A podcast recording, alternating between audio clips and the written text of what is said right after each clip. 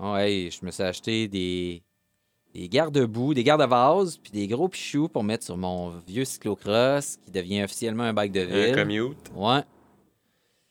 J'ai enlevé les pédales à clip là-dessus, puis euh, ça va être pour aller au bureau, faire des courses. Puis je vais même, je pense, me mettre un beau petit rack en arrière, traîner des courses. Ouais. Bon, Hey! là, m'entendez-vous mieux, euh, petits amis? Ouais, ouais, ouais, ouais, beaucoup mieux. Charles, il est où, là? C'est encore Ouais, ouais, je suis là? Non, non, non, revenu. Ben ouais. Oui, oui, je suis finalement revenu après, euh, après 10 jours de retour. Puis comment ça a été? Fantastique. Après euh, 24 heures de pluie au début, on a eu du gros soleil, euh, 25, presque trop chaud. euh, c'était cool parce que... Ouais, ouais, vraiment. Puis comme c'était la deuxième année, on était plus familier avec les airs, rencontrer du monde, des locaux qui nous ont amenés faire des rides qu'on connaissait pas. Et pff, regarde, euh, ouais, vraiment, encore plus emballé que l'année passée. Mais c'est allés ensemble euh, l'an dernier? ou? Ouais. Ouais. Là, cette année, j'y allais pas. Puis j'ai fait bien attention de pas trop regarder euh, Instagram euh, Ouais. pendant que les autres étaient partis. bon, on va, on va y aller comme ça. On va l'essayer. On va voir ce que ça dit. Louis-Philippe, si t'es prêt, euh, moi, je partirais ça. On est prêt? C'est bon pour moi.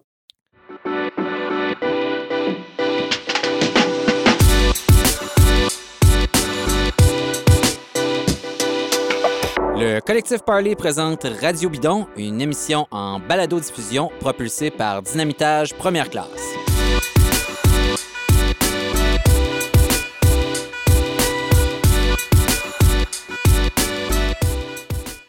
Alors bonjour tout le monde, bienvenue à ce nouvel épisode de Radio Bidon. Comme d'habitude, moi-même, David Desjardins, suis en compagnie de Charles Stigui. Bonjour Charles. Bonjour. Et Simon Drouin de la presse qui est à l'autre bout du fil et de la 20. Bonjour Simon. Bonjour David, bonjour Charles. Alors, évidemment, aujourd'hui, le gros sujet, euh, c'est le Giro d'Italie. C'est le sujet principal, mais on va avoir quand même deux autres trucs euh, au menu aujourd'hui. Entre autres, on va parler avec Hugues Fournel des Sentiers du Moulin. On va parler de l'arrivée massive sur le marché des vélos électriques. Cette année, c'est vraiment le point tournant, en tout cas, du moins du point de vue manufacturier là, de- du vélo euh, de montagne électrique. Presque toutes les compagnies en offrent. On se demande quel genre d'impact ça va avoir sur l'état des sentiers, sur la sécurité des- sentiers, puis comment les différents centres qui accueille des cyclistes de montagne se prépare pour ça. Et puis aussi, on va parler avec euh, Magali Bebron euh, des, nouveaux, nouvelles dispositions du Code de la sécurité routière, ce que ça change pour, euh, les cyclistes comme vous et moi, et puis un peu aussi voir que- quelles sont peut-être les, les, les, les- déceptions ou les choses qu'on aurait aimé voir faites autrement du côté du gouvernement du Québec pour ce nouveau Code de la sécurité routière. Mais avant, on parle du Giro.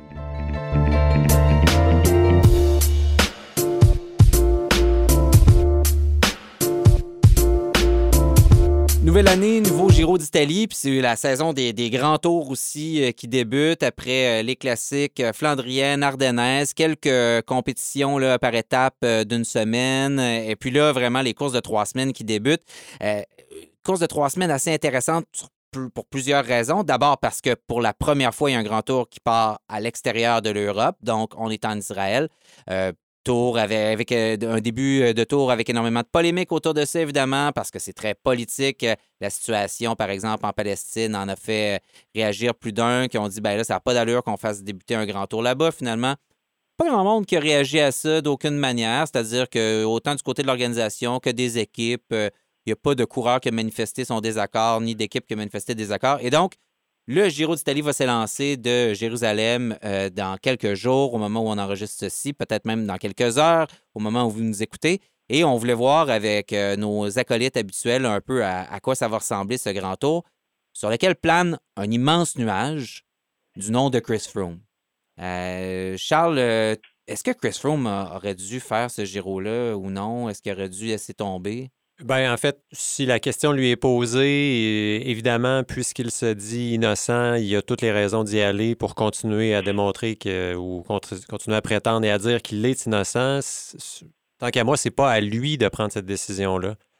C'est à c'est au euh, À l'UCI, l'UCI ouais. de prendre la décision tout simplement. Je pense pas non plus que le Giro euh, qu'on pense qu'il a payé euh, Froome pour être présent sur place. Ouais, on parle de peut- 3 millions de dollars. En tout cas, c'est la rumeur là, qui aurait été rumeur. payée à Froome, mais on l'a surtout longuement courtisé pour qu'il soit là Ouais. puis qu'il fasse le doublé Giro Tour. Oui, oui, oui, tout à fait. Puis, tu sais, la décision, le, le- le- le- la décision revient à l'UCI euh, qui s'est caché derrière certains règlements pour dire non, tant que ça n'est pas passé euh, de façon préventive, on ne retirera pas Froome du, euh, du Giro. Bon, Simon, qu'est-ce qui arrive si Froome gagne le Giro? Et que finalement il est trouvé coupable de cette offense-là? Donc, on le rappelle, à la Vuelta l'année dernière, Froome aurait été testé on ne dit pas positif, mais il aurait eu deux fois la limite permise de salbutamol euh, dans le sang, le salbutamol étant un médicament pour traiter l'asthme qui est permis, mais euh, à une certaine, dans une certaine mesure, là, il dépassait du double la limite permise. Donc, qu'est-ce qui arrive, Simon, si euh, Chris Froome est finalement trouvé coupable, il réussit pas à se défendre, puis il gagne ce Giro-là? Est-ce qu'il perd le titre? Oh, c'est une très bonne question. je ne suis pas certain qu'on puisse y répondre à l'heure où on se parle, euh, euh, le salbutamol, c'est une substance spécifique, donc permise euh, selon selon certaines circonstances ou certaines quantités.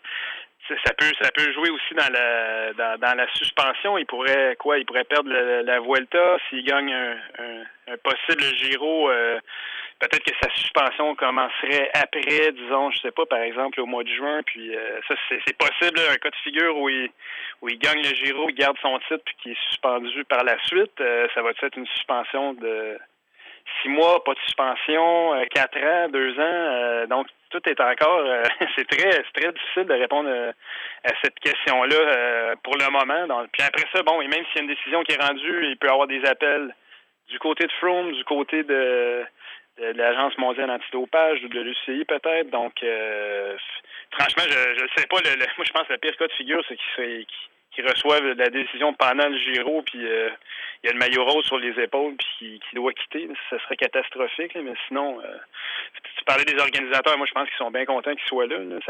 Ça, donne un certain prestige à l'événement malgré, malgré ce qui s'est passé l'an dernier à la Vuelta. Ah oui, moi j'avais comme l'impression que c'était que, Chris Froome était au Giro, ce que Martine Ouellette est au Bloc québécois en ce moment.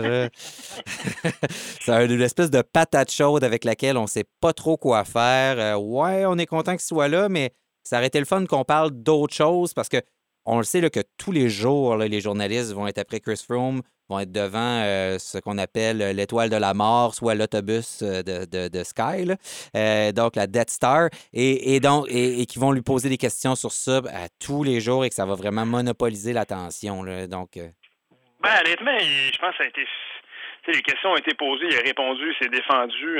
je pense qu'à un moment donné, la course va la course va partir, puis il va, il va y avoir des, des choses qui vont se dérouler euh, durant la course. En fait, ce qui va être ce qui va être intéressant, ça va être la course pour euh, potentiellement, on ne sait pas ce qui va arriver avec Chris Moore, mais peut-être une course pour la deuxième place va avoir euh, une, une, autre valeur. donc, moi, je pense que quand la course va partir, ça, ça va être un peu balayé sous le tapis, puis ça, va ressortir probablement après, après la fin du Giro. Il faut savoir aussi que c'est une année où, en tout cas, à mon avis, le Giro est un offre un, potentiellement un spectacle un peu mince. Il n'y a pas de Landa, Quintana, Nibali, Bardet.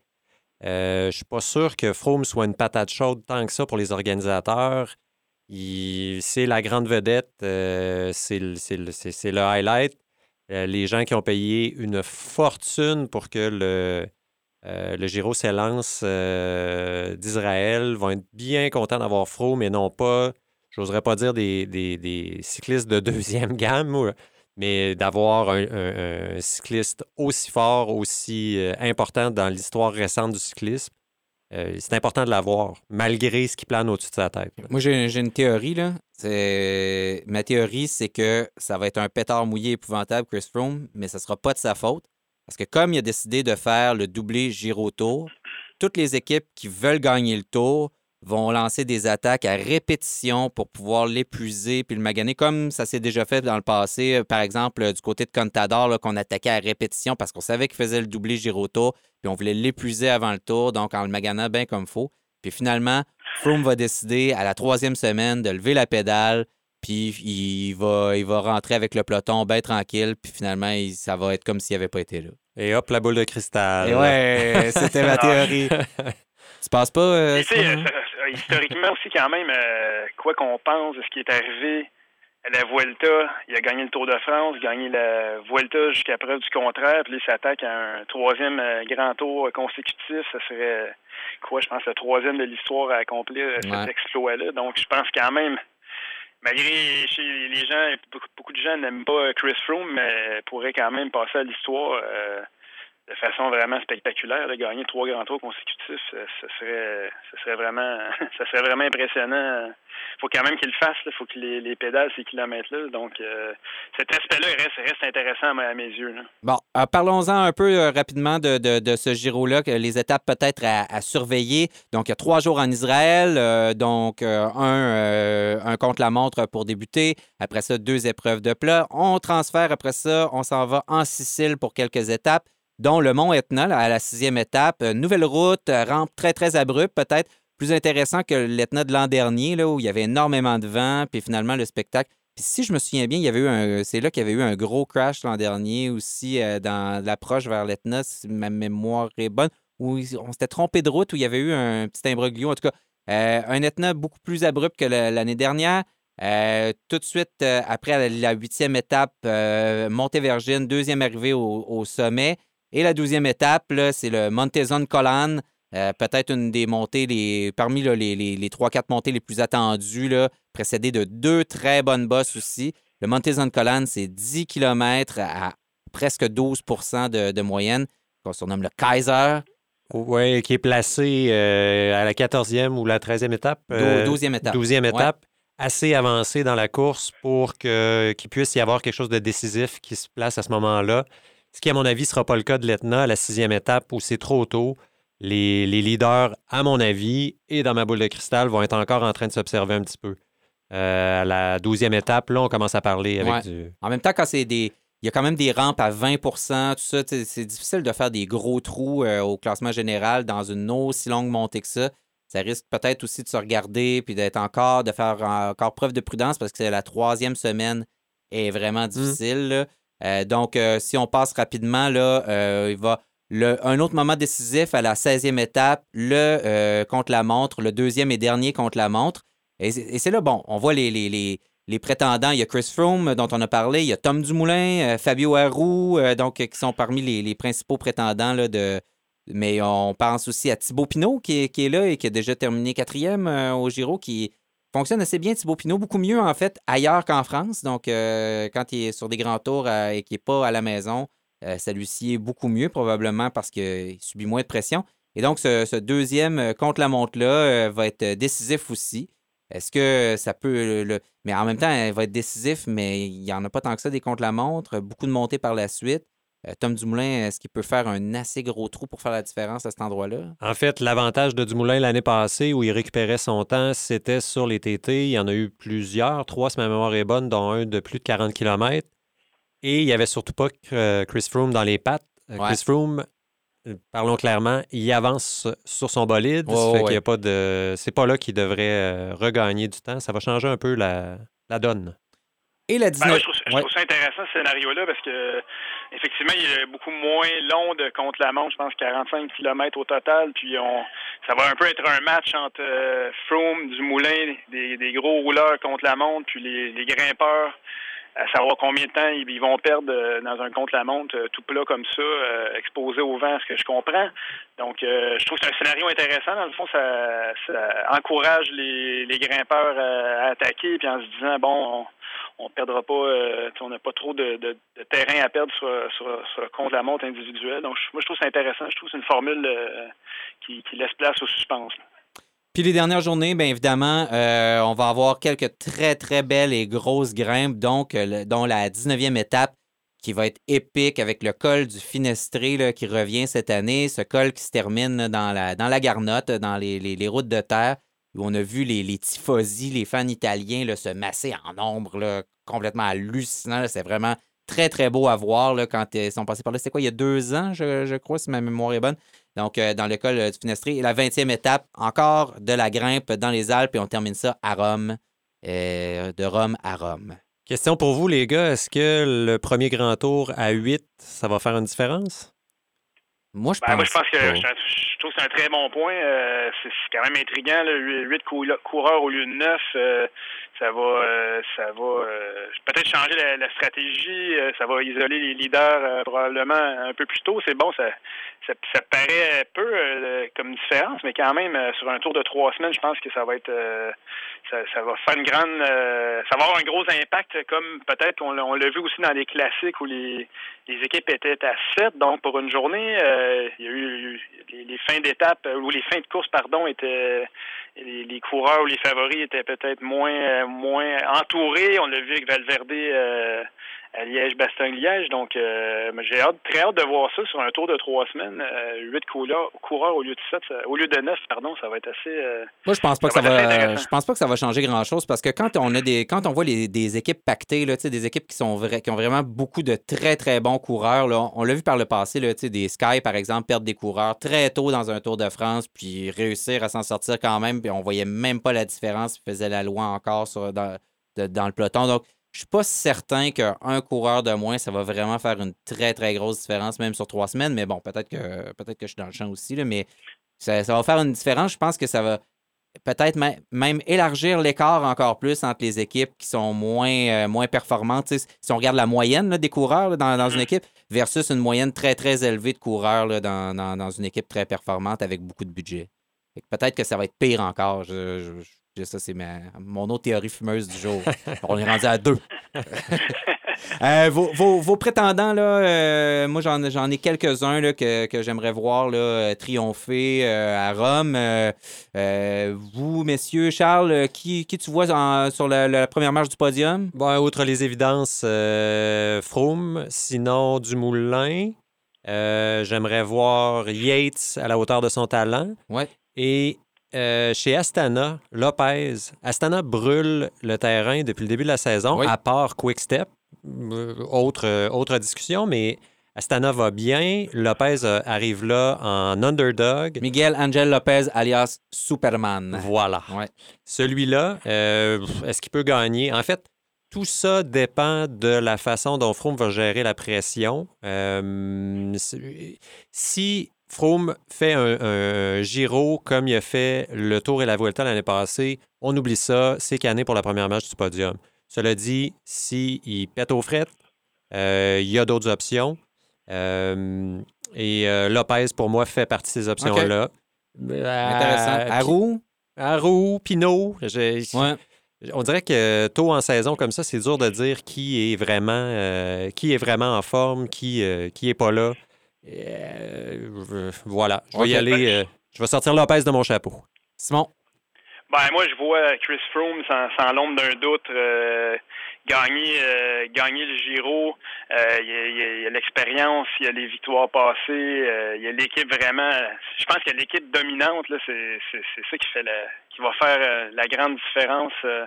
dans son cas, il sait se préparer, il s'est préparé un peu plus tôt que, que l'an dernier, donc Chris Froome sans aucun doute.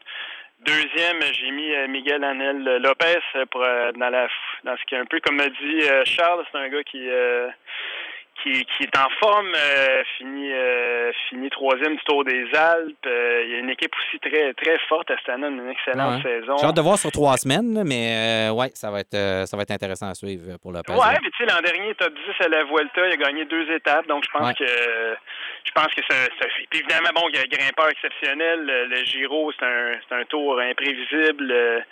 c'est un gars explosif, c'est un Colombien. Les Colombiens, historiquement, font bien, font bien au Giro. Puis, parlant de Colombien, j'ai hésité beaucoup pour la troisième place. J'avais mis Pinot, Arou. Puis, euh, finalement, j'ai hésité entre Simon Yates et Esteban Chavez. Puis, euh, donc, pour faire différent de Charles, je vais y aller avec Esteban Chavez, euh, l'homme au sourire éternel, qui finit deuxième derrière Nibali en 2016. je pense que c'est un... C'est un, gars qui, justement, avec deux cartes à jouer chez Michelton Scott, je pense que c'est un gars qui peut qui peut se démarquer. Ça va peut-être être Yates, on ne sait pas. contre la montre, c'est amélioré. Il y en a moins. Puis, euh, je sais pas, Montezon Colan, je vois Esteban Chavez en haut avec la victoire. Donc, euh, voilà mon, mon podium euh, fumeux, moi aussi, euh, pour le ah. Giro 2018. Ah, c'est le fun. Moi, j'ai, moi, j'ai, moi, j'ai décidé que Simon Yates allait gagner le Giro cette année. Ah Ouais, ouais. C'est Chris Froome arrive troisième, puis Tom Dumoulin arrive cinquième. puis Fabio Aru deuxième, puis c'est Mike Woods qui arrive quatrième oh, du Giro, ouais, du Giro cette année. Donc, euh, et on va en parler un peu de Mike Woods parce que tu t'es entretenu avec lui au lendemain de sa très belle performance à Liège-Bastogne-Liège. Mais juste avant, on va écouter une entrevue que j'ai réalisée un peu plus tôt euh, avec Hugues Fournel des Sentiers du Moulin. cette année, Charles, est-ce que tu vas t'acheter un vélo de montagne électrique, toi? Non, je ne vais pas m'acheter un, vélo à assistance électrique. Un vélo à assistance électrique. toi, justement, tu fais même pas de vélo de montagne, je pense. Hein? Moi, tout ce qui est assistance électrique, je compte ça. Bon, t'es contre ça. Bon, t'es un peu, un peu puriste euh, comme moi. Mais bon, le marché est là. Il y a des gens qui, les utilisent, ces vélos-là. Et cette année, presque tous les manufacturiers de vélos de montagne offrent un vélo euh, à assistance électrique. Donc, c'est vraiment très, très important dans tous les salons, partout. On a vu ça, il y a des compétitions même de vélos à assistance électrique, il y a toutes sortes de choses qui arrivent. Et les sentiers sont un peu obligés de, de faire avec ça. Euh, j'ai demandé à Hugues Fournel de nous expliquer euh, qu'est-ce que ça représente en termes de, sécurité, d'entretien des sentiers, etc., d'éducation des cyclistes aussi, des gens avec moins d'expérience qui se présentent sur les sentiers puis qui ont de l'assistance électrique pour aller quand même assez vite, rouler longtemps. Donc, est-ce que c'est dangereux, moins dangereux? Comment ils se préparent? On l'écoute à l'instant.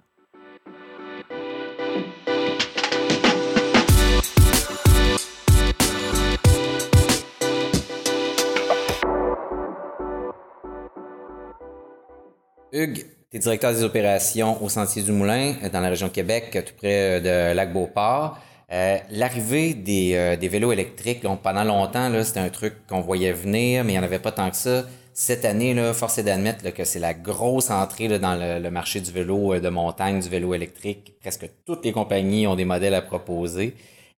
comment est-ce que les Sentiers du Moulin, comme d'autres centres qui accueillent des cyclistes de montagne, ont l'intention de, de dealer avec ça? Est-ce que vous allez les. Vous avez déjà décidé? Est-ce que vous êtes en train de vous poser la question si vous allez refuser l'accès, accepter l'accès? Comment ça marche?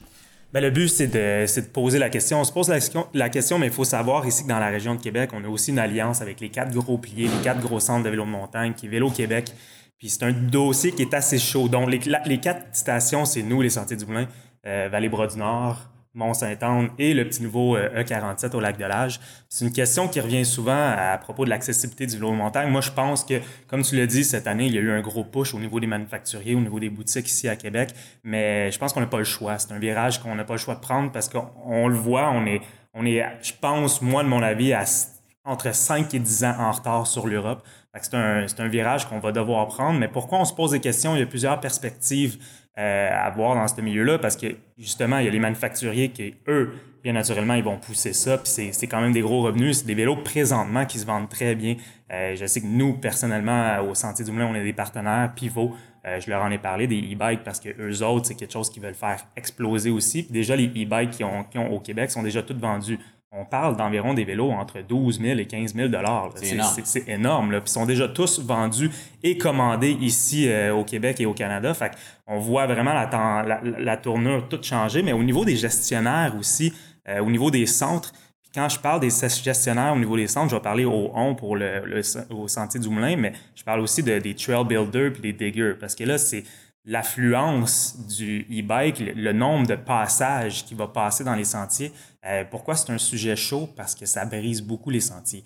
Sais, le nerf de la guerre d'un centre de vélo de montagne comme nous au Sentier du Moulin, mais c'est, si on met en guillemets, en parenthèse, c'est d'avoir des sentiers sur la coche. Fait qu'à chaque fois qu'il y a un coup d'eau, à chaque fois qu'il y a une grosse fin de semaine avec une grosse achalandage, à chaque fois qu'il y a des événements, ben il faut vraiment sortir les pics puis les pelles, les machines, puis entretenir les, sentiers pour que ça reste sur la à, qualité. Mais plus qu'on a des e-bikes, plus qu'il va y avoir de passage dans les sentiers.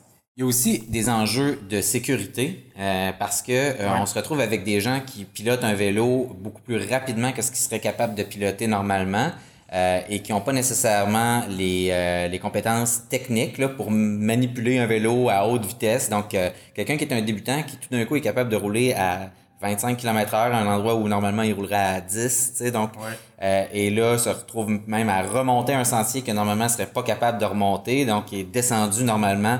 Naturellement, c'est un sentier où il y a plus de descente que de montée, mais là, on se retrouve à faire face à des gens qui arrivent très rapidement, donc il y a ces enjeux-là. Est-ce que vous avez été obligé de changer la signalisation? Vous avez déjà réfléchi à ce genre de choses-là? Ben, à ce sujet-là, au niveau de la signalisation, c'est pas juste pour le e-bike, mais je pense que nous autres, au Sentier du Moulin, au niveau topographique, on a beaucoup de montées, on a beaucoup de descentes, on n'a pas le choix avec la montagne qu'on a. On en parle déjà de regarder des sentiers qui sont présentement à double sens puis de les mettre à, à un sens, mais c'est sûr qu'avec la montée des e-bikes, c'est la même chose. Mais il faut comprendre que dans, les e-bikes, les vélos électriques, c'est vraiment l'assistance électrique. C'est pas, on, s'entend que c'est pas une motocross qui fait du bruit, qui, qui dépasse du gaz. Moi, j'en ai essayé un e-bike. Personnellement, j'ai tripé. Il y, a aussi, il y a aussi mon opinion là-dedans. Personnellement, j'ai tripé dans ces sentiers-là, puis je trouve que ça va beaucoup démocratiser euh, le vélo extérieur et le sport aussi. nous, on est des piliers, pour parler de plein air, pour, faire bouger les gens, pour les rendre en santé, et on, on utilise la pratique du vélo de montagne pour utiliser euh, les bienfaits de la santé du sport sur le corps humain, bien naturellement. Mais je pense que le e-bike, il faut comprendre que c'est pas une motocross. Quelqu'un qui embarque sur un vélo de montagne, c'est une assistance, puis il faut quand même pédaler dans les montées. Il faut quand même aller, euh, aller donner un effort constant pour pouvoir être assisté avec la petite batterie qu'on a sur le vélo. Sauf que ça peut décourager quelqu'un, normalement, qui a un vélo de montagne ordinaire, d'arriver dans une, trail assez technique avec des montées difficiles, des roches, tout ça, et qui, là, avec l'assistance, va peut-être se retrouver dans un sentier qui est une coche, deux coches au-delà de ses compétences techniques, puis là, vous avez un problème de sécurité qui est pas pour les autres utilisateurs, mais pour l'utilisateur lui-même qui se retrouve en dehors de sa zone de confort. Ça aussi, c'est un truc auquel il faut réfléchir. Oui, puis je pense l'arrivée des, des, vélos électriques, c'est beaucoup d'éducation. D'éducation auprès justement de la sécurité qu'on veut, euh, qu'on veut avoir dans les sentiers, parce que nous aussi, au Sentier du Moulin, on a des sentiers signatures qui sont assez experts. On parle de la Super G, les, les, les LBC et, et tous ces sentiers-là, qu'on ne peut pas nécessairement envoyer n'importe qui dans ces sentiers-là. On met de la signalisation et on veut éduquer le monde, puis c'est la même chose. Si on va louer en location, on n'en aura pas cet été nécessairement pour, euh, pour la location en e-bike, mais on pense dans le futur en avoir même rapidement, sûrement l'été prochain. Mais il va falloir bien éduquer les gens sur, euh, sur, sur, sur, comment piloter un e-bike, mais essentiellement, ça ressemble quand même, de mon avis, à un vélo montagne. Hugues merci beaucoup. Merci.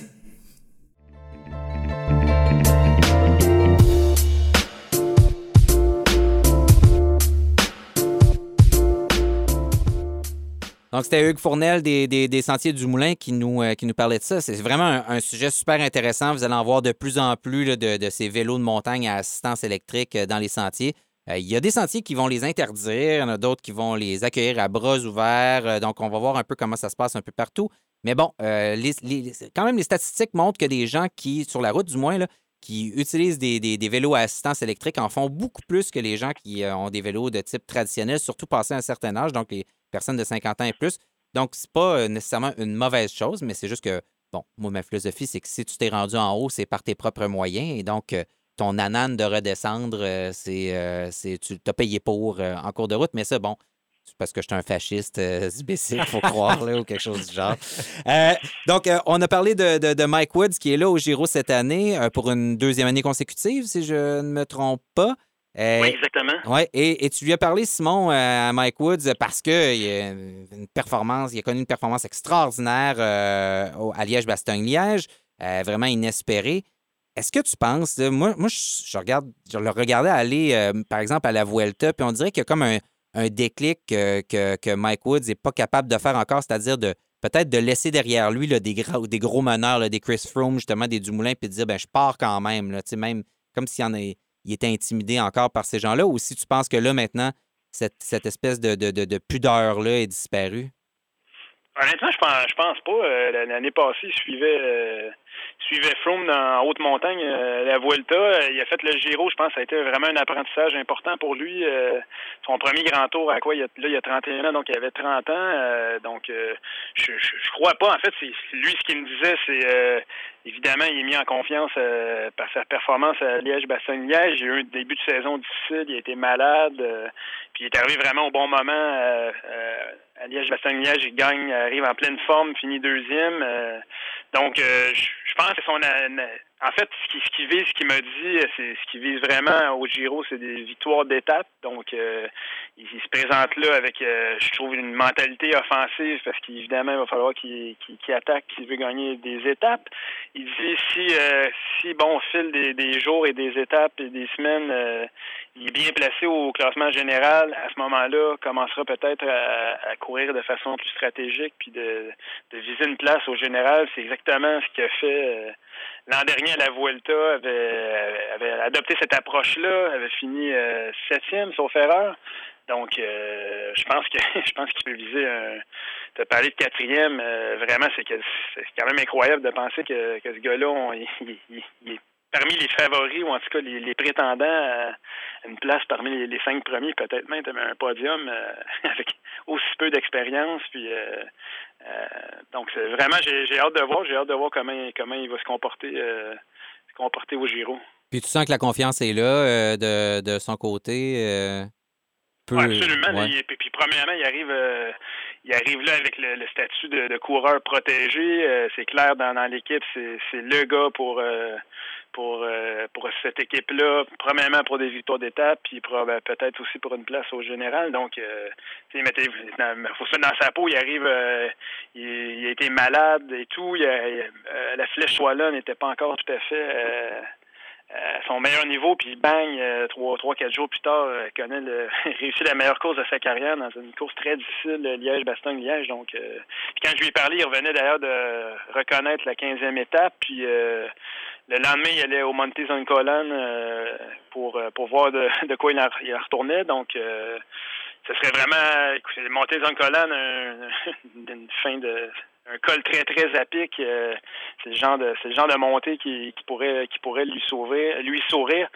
Euh, c'est un gars avec beaucoup de punch, euh, évidemment. Donc, euh, ouais, je pense que oui. Je pense qu'il.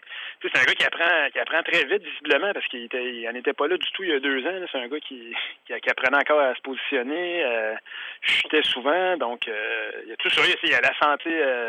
c'est, à vrai de voir s'il peut rester en santé trois semaines, rester sur son vélo. oui, il était malade un peu au printemps. Hein? C'est ce que tu disais dans ton article dans la presse, qu'il avait été malade. Oui, il y a eu une, espèce de, de virus gastrique, puis il a perdu il dit qu'il était déjà très léger, euh, au plus léger qu'il avait jamais été, puis il a perdu euh, deux kilos de plus, puis il dit, qu'il était vraiment... Pas beau à voir. Pas beau à voir, donc euh, en même temps, ça, ça m'indique à ce poids-là, je pense qu'il pèse 60 ou 61 kilos. Ça veut dire qu'il est léger, donc ça, fait une différence, évidemment, dans les montées et tout. Donc, il, visiblement, il est dans, une excellente, une excellente forme. Puis dans les, dans les montées en Italie, ça va, ça va lui servir ça va lui servir sur les trois semaines. Donc, euh, c'est très intriguant, en tout cas, de voir ce que ce gars-là va faire. Simon, est-ce que la principale faiblesse de Woods, c'est pas son équipe? Euh, ouais, ben peut-être. En même temps, il n'y a pas. je pense quand même qu'il peut se débrouiller. Son équipe va, l'entourer. Il va avoir une équipe à son service totalement. Puis rendu en haute montagne, euh, probablement il va se retrouver tout seul comme comme bien ben d'autres gars. Puis euh, je pense pas honnêtement, je pense que ça, va être correct. Je pense que sur, les, étapes de transition et tout, euh, il y, a des gars d'expérience avec lui. Puis, euh, c'est un, beau défi pour lui en tout cas. Oui, c'est sûr, c'est Mais en, fait, en même temps, c'est justement l'équipe, à sert au placement, plutôt dans, dans l'étape, puis essayer de, justement de protéger le coureur. Euh, puis des fois aussi de, d'aller de, de, à l'avant, de mettre à l'épreuve d'autres coureurs aussi, euh, donc euh, de, un peu imposer un rythme à, la course. Ça, peut-être que ça peut faire défaut du côté de. C'est plus Cannondale, c'est EF Drapac, euh, propulsé par je sais plus qui avec. Education First. ouais, il y a trop de, noms de commanditaires dans leur équipe. donc, alors, et puis il y a un autre, un autre qu'on va surveiller, un Québécois qui est là, Guillaume Boivin. Ben pas beaucoup d'étapes de... qui favorisent les, les, sprinteurs comme lui euh, pour euh, donc en Israël, sûrement vu que c'est son équipe euh, qui, est, qui provient de là, vont ils vont essayer de faire quelque chose dans les étapes 2 et 3. Après ça, il y a quelques étapes de sprinteurs, mais vraiment pas beaucoup. Donc, on lui souhaite quand même bonne chance. ça, va, ben, ça va être difficile. Excuse-moi, David. Euh, ben, en même temps, eux, ils vont, c'est sûr qu'ils vont être très agressifs. On va les voir dans les, dans les échappées, assurément. Puis euh, Guillaume, ben, il a, un, rôle de. Il a un rôle de poisson pilote là, euh, pour son ses deux coéquipiers, le Sbaragli, italien, puis Engel, le norvégien. Donc, je pense qu'il, de toute façon, juste d'être là, c'est déjà, c'est déjà fantastique. Ironiquement, il est là avec l'équipe israélienne, c'est quand même une histoire assez particulière. Là, fait donc, il va vivre va vivre une expérience vraiment vraiment intéressante. C'est un gars qui a déjà fait les qui a déjà fait la Vuelta, donc euh, je pense qu'avec son expérience et son bagage, il va être capable de passer l'école, puis euh, justement d'être là quand, ça va compter. Donc, ça, va être une chose à surveiller, en tout cas. C'est vrai. Je, j'étais, euh, je t'écoutais et je suis allé sur Pro Cycling, Cycling Stats pendant qu'on, se parlait pour voir c'était qui exactement le euh, qui, était, qui allait épauler euh, Mike Woods. Il y a quand même quelques noms. Joe Dombrowski comme lieutenant en montagne. Euh, s'il est en bonne forme, ça peut être intéressant. Un Sacha Modolo. Puis sur le plat des, Mitchell Docker, s'il ne tombe pas, parce qu'il a comme pris la mauvaise habitude ce printemps, Mitchell Docker, de tomber assez souvent. dont dans des, barbelés une fois. pauvre Mitch. Et donc, on, ben, va surveiller ça. Merci beaucoup, messieurs. On va parler maintenant. Est-ce que vous, vous suivez scrupuleusement le code de la sécurité routière sur votre vélo? Toi, Simon, est-ce que tu arrêtes toujours aux lumières, tu attends au stop? Ben moi, je, reste dans Rosemont, puis euh, juste pour sortir de la ville, euh, si je respectais le code de la sécurité routière, il faudrait que je rentre euh, à la maison tout de suite après être sorti de l'île de Montréal, donc j'ai pas le temps. je, suis quand même prudent, là, je, dis ça de même, mais je, suis quand même prudent, mais là, je ne peux pas respecter ça à la lettre, là, les, les arrêts obligatoires et tout. pour être honnête, non, mais je suis quand même prudent, puis j'essaie de j'essaie d'utiliser ma tête quand, quand, je roule, évidemment. Tu sais que maintenant, si tu te fais prendre, les, les contraventions risquent d'être pas mal plus salées qu'auparavant, par contre? Euh, oui, mais. ouais. C'est le risque à prendre. C'est ça, exact. Euh, Charles, toi, je sais que es un, tu respectes quand même pas mal pour rouler souvent. Oui, oui, quand même. J'essaie de. J'essaie de me placer dans la peau de l'automobiliste et inversement, quand je suis assis dans une auto, de penser au cycliste. Fait que ça en fait partie. Je demeure dans un coin plus tranquille qui me facilite la tâche. L'occasion fait le larron dans ce cas-là. ça, quand tu arrives en ville, ça te dérange moins. Nous autres, on est pris euh, avec des stops tout le temps puis des lumières tout le temps. Moi, j'utilise le principe de précaution. Donc, euh, si c'est pas dangereux, puis si j'écœure pas personne, euh, j'y vais, j'arrête, je prends mon temps. On n'est pas, on passe pas sur les lumières en sauvage. Euh, etc. Et euh, évidemment, le but, c'est de ne pas faire rager les automobilistes pour pas qu'ils nous haïssent un peu plus que c'est déjà le cas. Euh, on, je vais, on va dire au revoir à Simon Drouin. Merci, Simon, de ta participation à l'émission. Parce qu'à Radio Bidon, on n'a pas beaucoup d'argent puis on n'a rien qu'une ligne. Et donc, on doit parler à quelqu'un d'autre. avec... C'est avec moi. ben là, on n'est pas avec toi. Puis là, on va te dire au revoir parce qu'il faut qu'on parle avec Magali Bebron dans quelques secondes, qui est de Vélo Québec et qui va nous parler justement des nouvelles dispositions du Code de la route pour vous et moi. Ce que ça change dans nos vies, puisque eux ont à dire de tout ça. Merci, Simon. Merci, messieurs. Salut.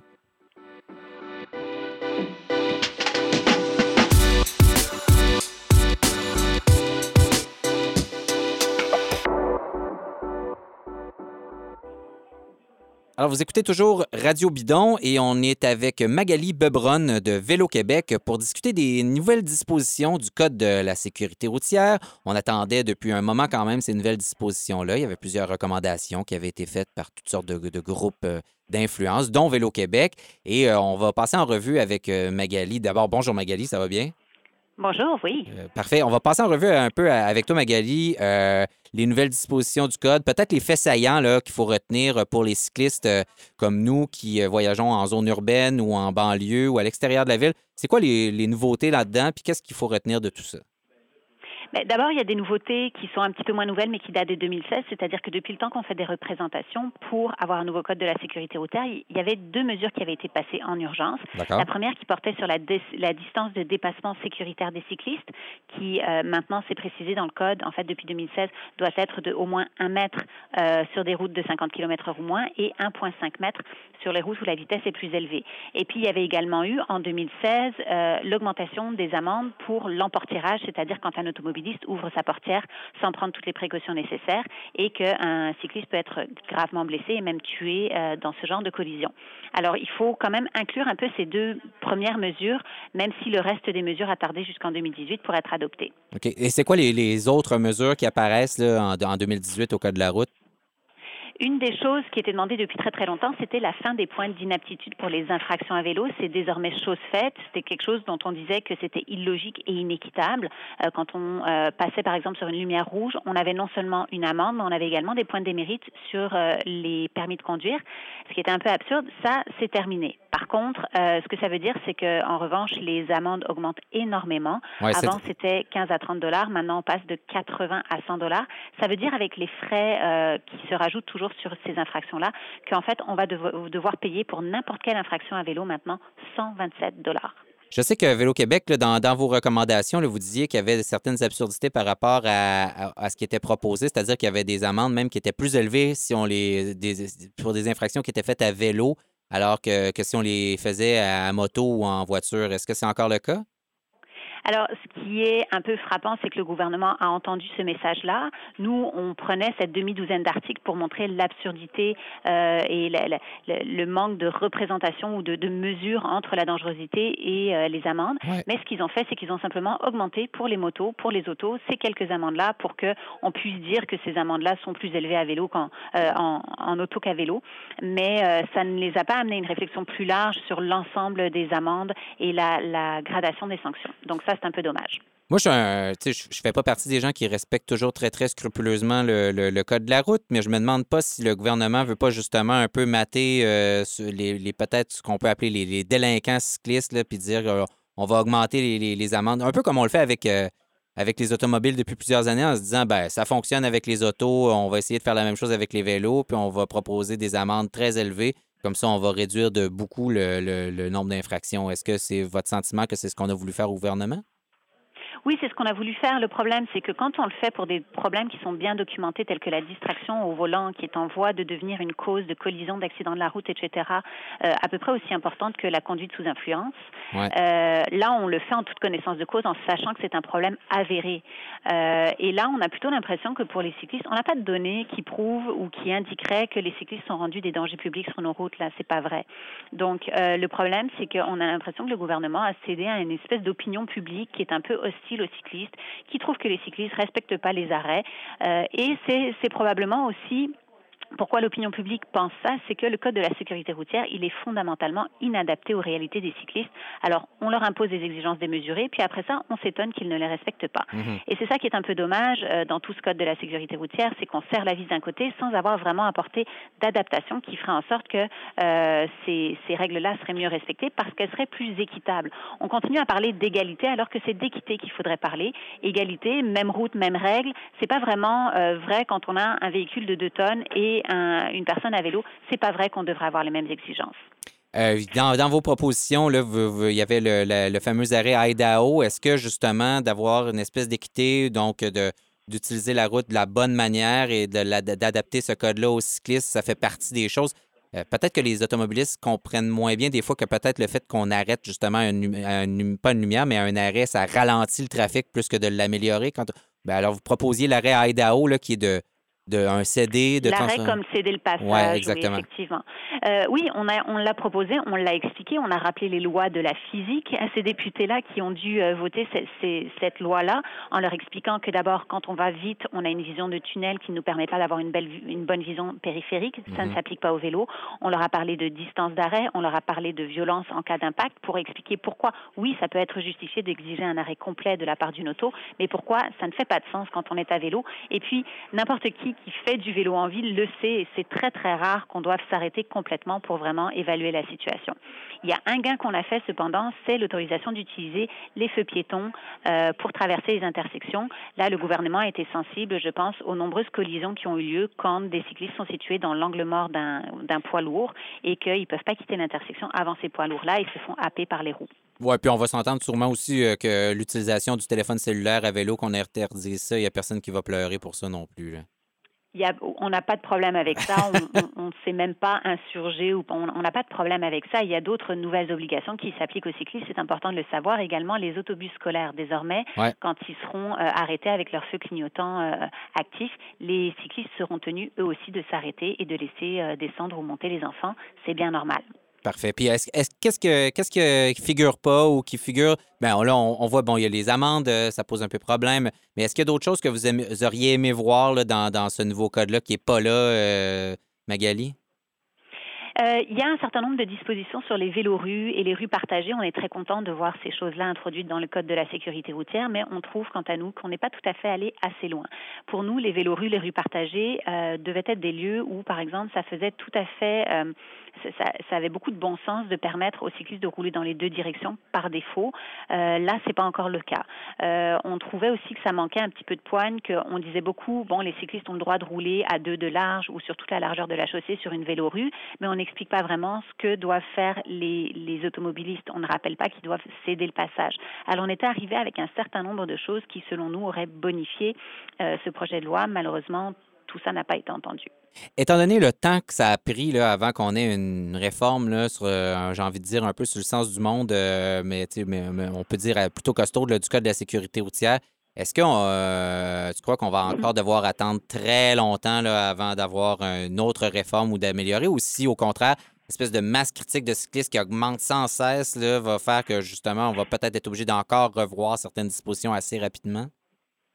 Euh, le, code, le nouveau code de la sécurité routière, il comprend des dispositions pour faciliter les révisions ultérieures du code. Ah oui, ok, c'est intéressant. Une bonne chose, puis on espère qu'on va pouvoir faire euh, usage de ces choses-là. Euh, il contient également des dispositions pour pouvoir faire des projets pilotes. Et je pense que ça va être ça la, beaucoup, la, la prochaine étape. On s'est aussi rendu compte que sur certains phénomènes, on manquait peut-être de documentation ou d'expérience de, ou de, de choses documentées pour justifier certaines de nos propositions. Alors la prochaine étape, c'est d'aller vers les villes, de faire des projets pilotes, de documenter ces comportements, ces nouvelles dispositions pour pouvoir, à la prochaine ronde de révision, arriver avec des faits mieux documentés. Merci beaucoup, Magali Bebron de Vélo Québec, qui nous parlait du nouveau code de la sécurité routière. Est-ce que ça change dans nos vies de cyclistes? Merci, Magali. Bienvenue. Au revoir.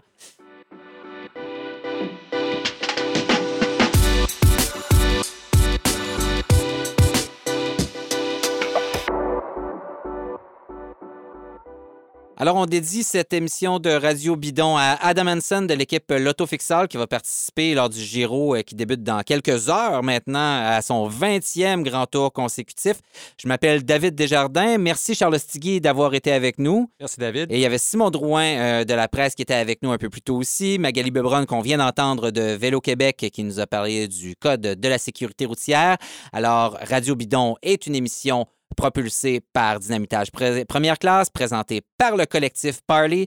Vous pouvez évidemment nous télécharger sur SoundCloud, sur iTunes, aller nous donner une note même sur iTunes, laisser un commentaire. Vous pouvez nous suivre sur Facebook, sur Twitter aussi. Et c'est une production de l'agence La Flèche que ce Radio Bidon en vous remerciant d'avoir été avec nous encore une fois.